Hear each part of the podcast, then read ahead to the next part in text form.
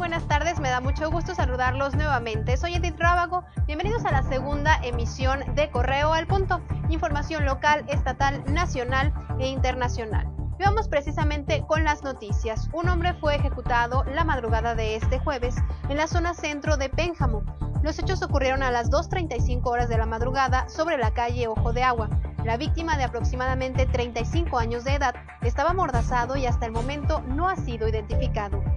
El manantial balneario ubicado sobre la carretera Cortázar Salvatierra en el kilómetro 7.5 dio a conocer a través de sus redes sociales que cerrará sus instalaciones de manera indefinida, esto tras la ola de inseguridad que se vive en el estado. Y esta mañana el alcalde capitalino Alejandro Navarro dejó plantados a los concesionarios del transporte público en la Plaza de las Ranas, quienes habían acudido para aplicar la revista mecánica. Por casi dos horas, los transportistas de 16 unidades Estuvieron esperando al alcalde, sin embargo, al ver que no llegaba, optaron por irse. Más tarde se supo que Navarro no había acudido porque estaba en una entrevista en una radio local. Y en la capital un vehículo remolcado a la pensión por no tener placas de circulación y al menos 15 infracciones es el saldo que arrojaron los dos primeros días de multas con costo en el paseo de la presa. La cantidad de funcionarios de gobierno que trabajan en las diferentes dependencias de la zona propicia un gran congestionamiento.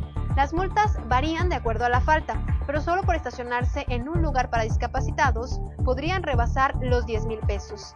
En esta ocasión, las sanciones impuestas fueron de 5 UMAS, que equivalen a 422 pesos.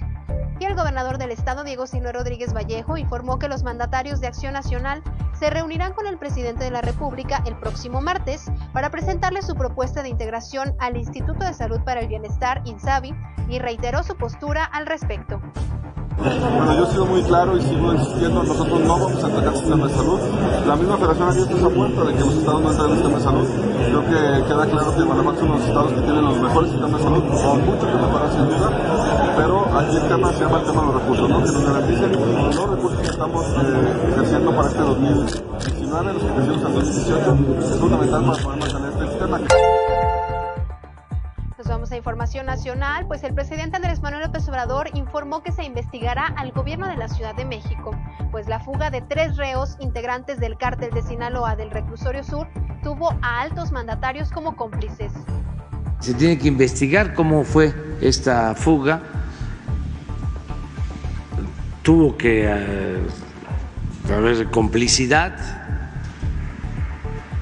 de custodios de los encargados del reclusorio. No es culpar a tabla rasa, pero según los informes salieron 40, 50 minutos antes de que se pasara la lista y pasaron como por cinco supuestos filtros y está muy raro eso. Y internacionales, mientras que en México ya se ha dicho que es casi inevitable que el coronavirus llegue a nuestras tierras, en Europa hay acciones extremas para evitar que se propague esta enfermedad.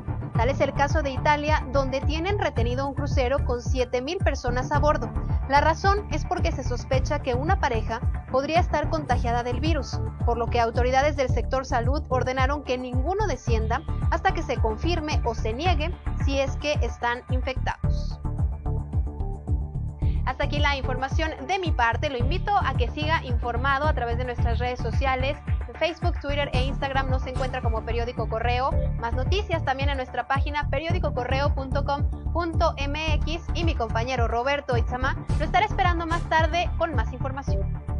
En Apaseo El Alto trabajamos con la Dirección de Seguridad Pública y la Guardia Nacional en temas de proximidad social y prevención del delito con el fin de generar conciencia en los jóvenes sobre el consumo de drogas o sustancias tóxicas que afectan la salud, el entorno social, escolar y familiar.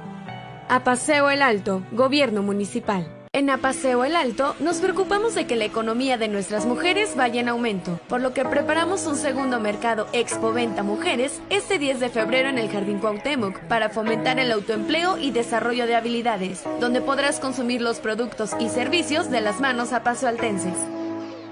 A Paseo el Alto, Gobierno Municipal.